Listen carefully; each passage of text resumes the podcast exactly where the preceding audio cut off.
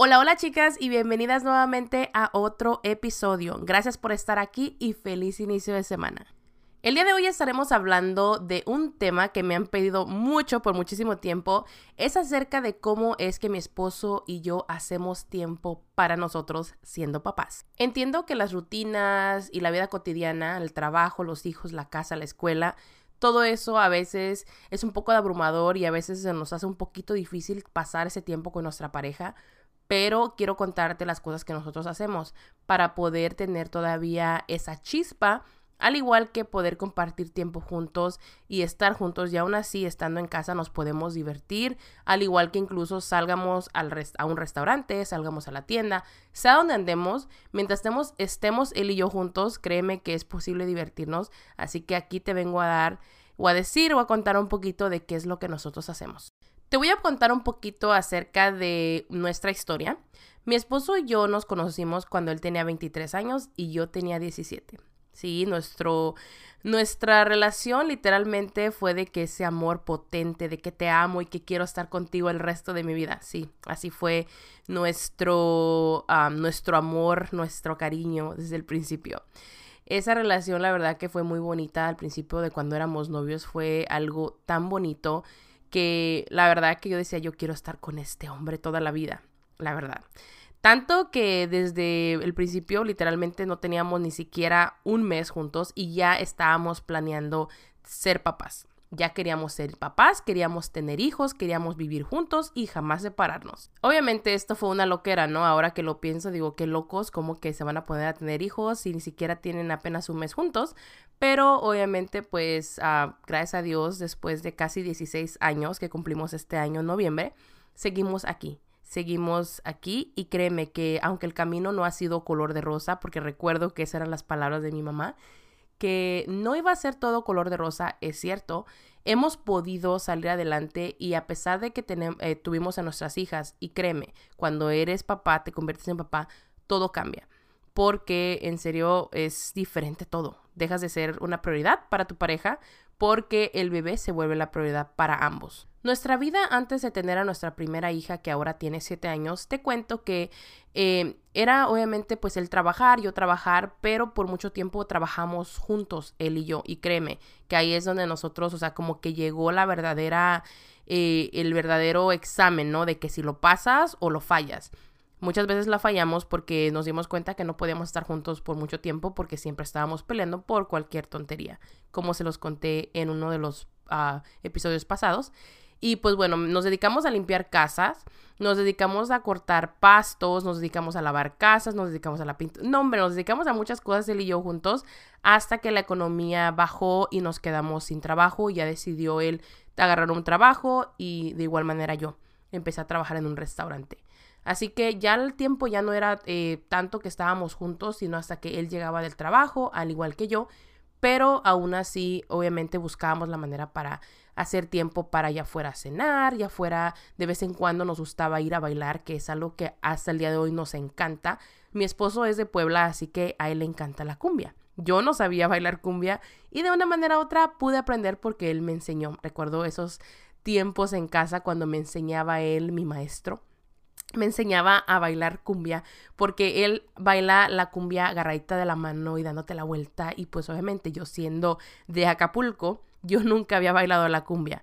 Así que aprendí y pues imagínense yo aprendiendo y como amo bailar pues no, yo era súper feliz cada vez que nos íbamos a bailar y pasábamos ese tiempo juntos. El chiste es que siempre buscábamos la manera para nosotros estar en casa juntos, viendo una película, comiendo palomitas, o nos íbamos al cine que nos encantaba ir al cine también. Nos gustaba, como les digo, ir a bailar, nos encantaba también irnos a, nuestro, a nuestros restaurantes favoritos, que era Olive Garden hasta el día de hoy y Cheesecake Factory. Nos íbamos él y yo a comer. Eh, o hacíamos una cena especial en la casa y estábamos juntos. Era nuestra, en sí, nuestra vida era muy sencilla, muy simple, pero la verdad que nos, nos las pasábamos muy bien estando juntos. Ahora, después de casi 8 o 9 años que nace nuestra primera hija, que ahora tiene 7 años, déjame decirte que fue un ajuste para todo. Nuestra hija, ella la verdad detestaba el asiento del carro, así que Eso fue una de las cosas. También segundo fue que ella tampoco aceptaba el biberón, así que era puro pecho.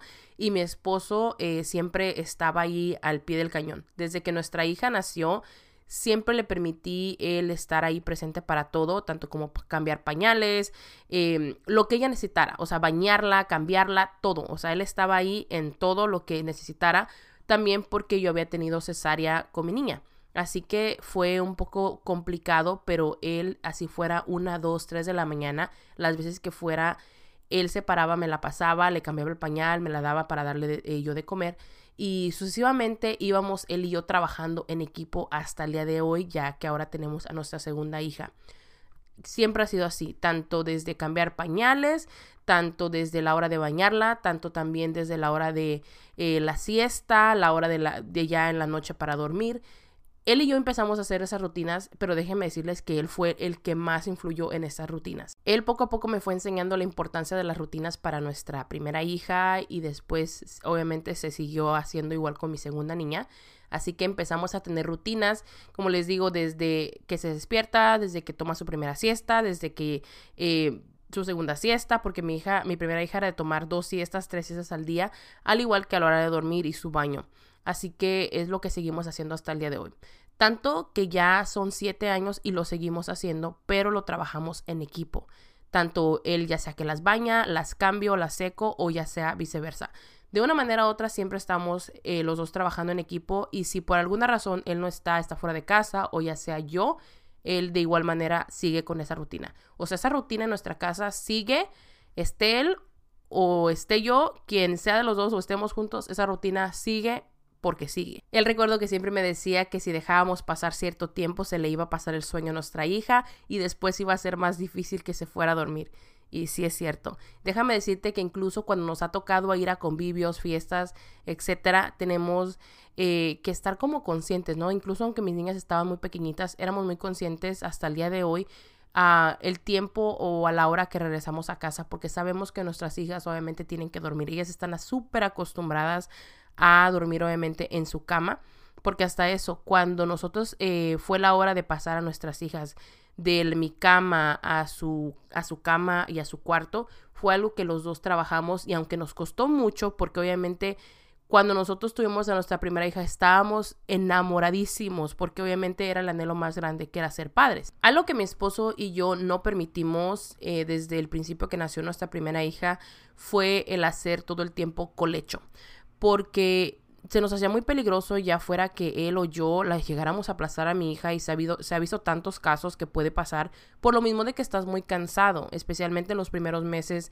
que nacen tus hijos. Así que era, algo muy importante para nosotros.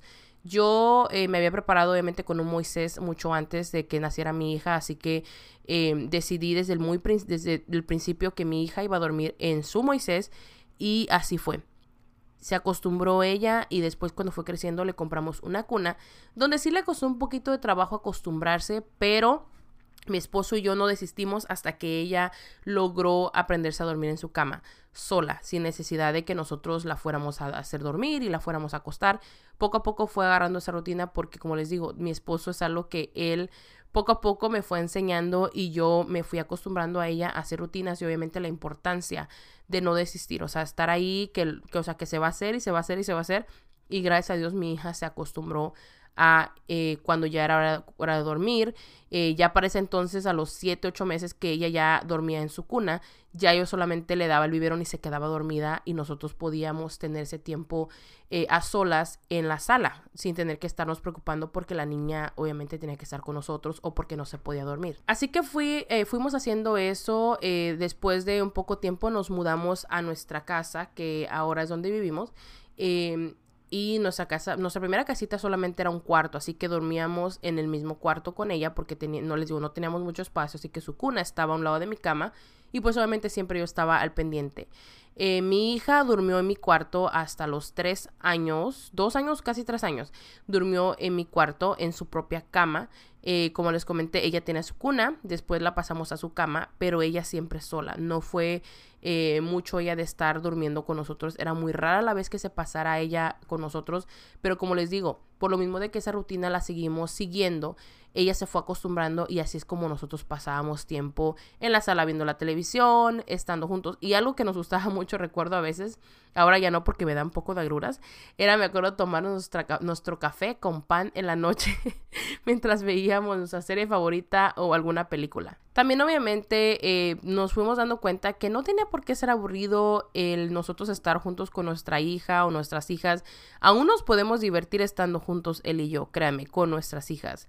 Hemos obviamente priorizado obviamente nuestras hijas vienen primero porque obviamente pues son unas niñas, dependen de nosotros, pero también nosotros ponemos como prioridad ese tiempo, como les digo, las rutinas, la hora del baño, la hora de la siesta, la hora de ir a dormir en la noche. Es algo muy importante que ambos trabajamos en equipo y nos ha ayudado tremendamente las rutinas, las rutinas, las rutinas, o sea, si nosotros, en serio, si, no hubiera, no existieran las rutinas en nuestra vida, yo no sé qué haríamos, yo creo que nos volveríamos locos. Por eso es que les digo que el trabajar en equipo es muy importante para que sí ayude y no la carga no la sienta tanto ni el papá ni la, ni la mamá, sino sea para ambos. Tal vez también te preguntes si no tenemos tiempo, por decir, o nos hemos dado nuestro tiempo para salir, ya sea a una cita, él y yo solos, y sí nos las hemos dado de vez en cuando, pero han sido muy pocas.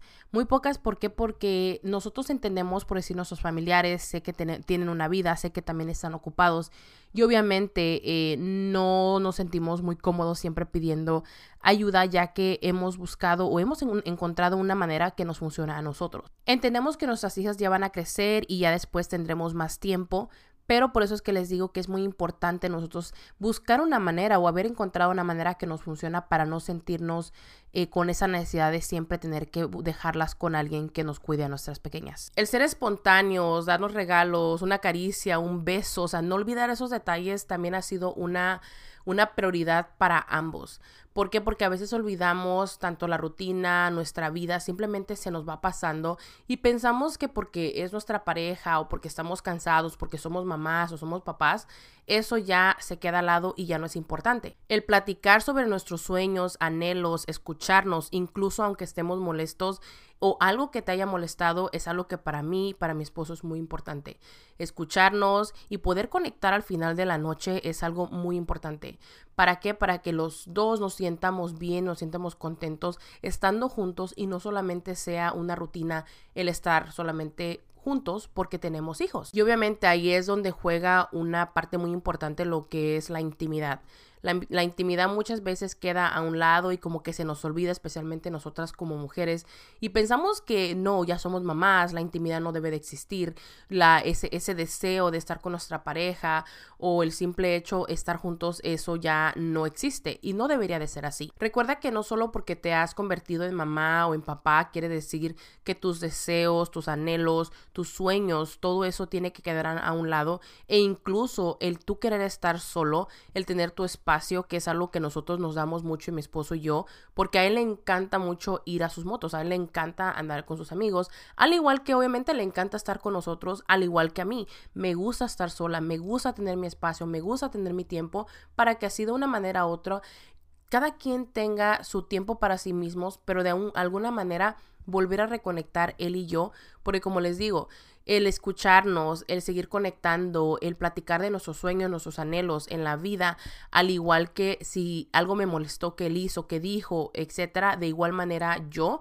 con él, es muy importante. La conexión, la, comunicación tiene que seguir estando ahí, estén, eh, tengas un hijo, dos, tres, cuatro, los hijos que tengas y estén eh, o ya hayan estado ustedes 5, 10 años, 20 años juntos. Eso es lo bonito de trabajar en equipo y dejar de ser esa mujer o esa mamá que piensa que tiene que ser todo en la casa y que al final del día te estás quejando y enojándote porque piensas que toda la carga la llevas tú.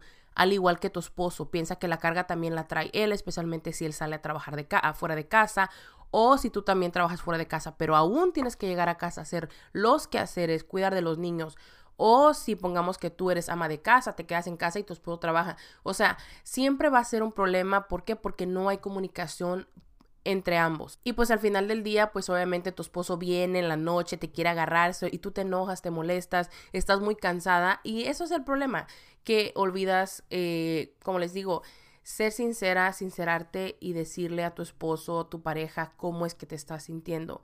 Muchas veces eh, preferimos quedarnos calladas porque dices, ¿para qué se lo digo si no vale la pena? Claro que vale la pena. Cada sentimiento, la manera que tú te sientes es muy importante. Recuerda, tu matrimonio, tú y tu pareja es la base más importante en esta familia.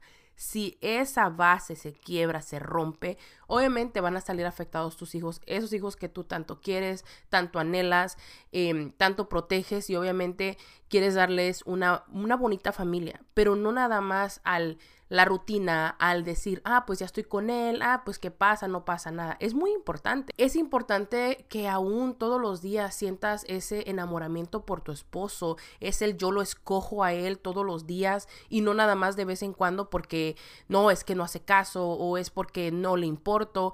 Si tú no tienes esa comunicación con tu pareja, obviamente que eso es lo que va a pasar y así te vas a sentir. Es muy importante comunicarle, especialmente los hombres. Los hombres, créeme, ellos viven su propio mundo y piensan que todo está bien.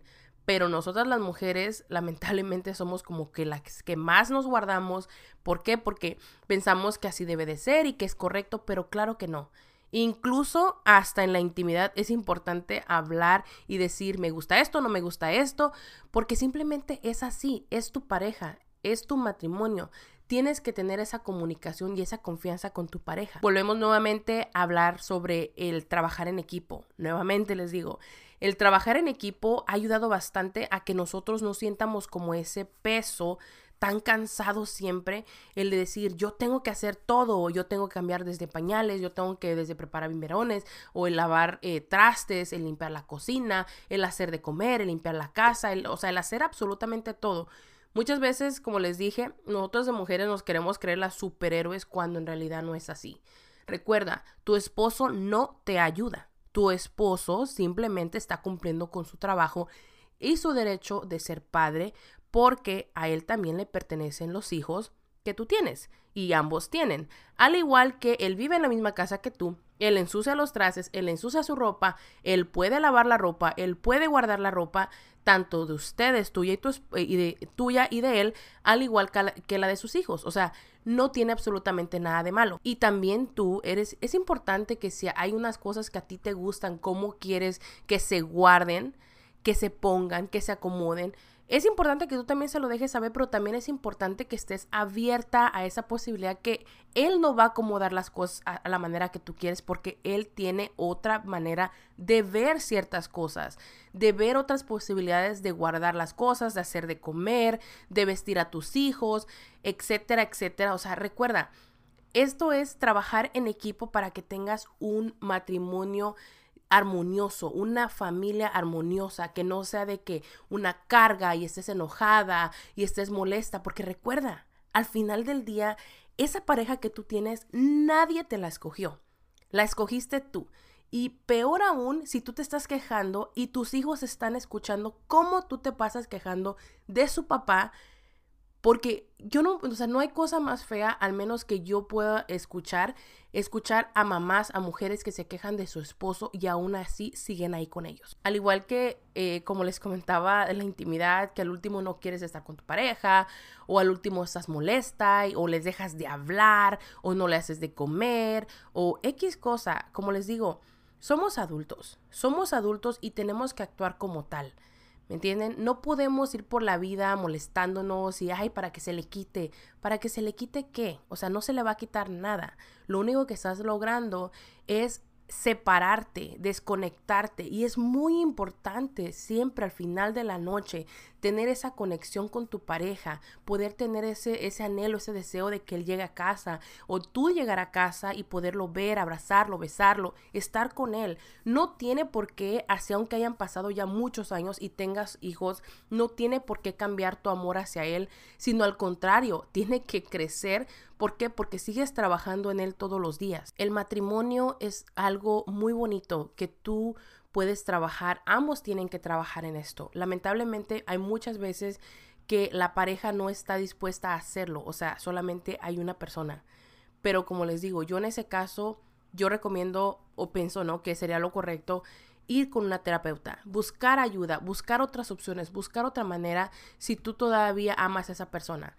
Pero algo como les digo que se pierde lamentablemente muchas parejas es donde la, la, mujer, la mamá, siempre toma, quiere tomar todas las responsabilidades como si ella fuera mamá soltera, estuviera sola y no tuviera su pareja y parece que el esposo está pintado ahí cuando en realidad no es así.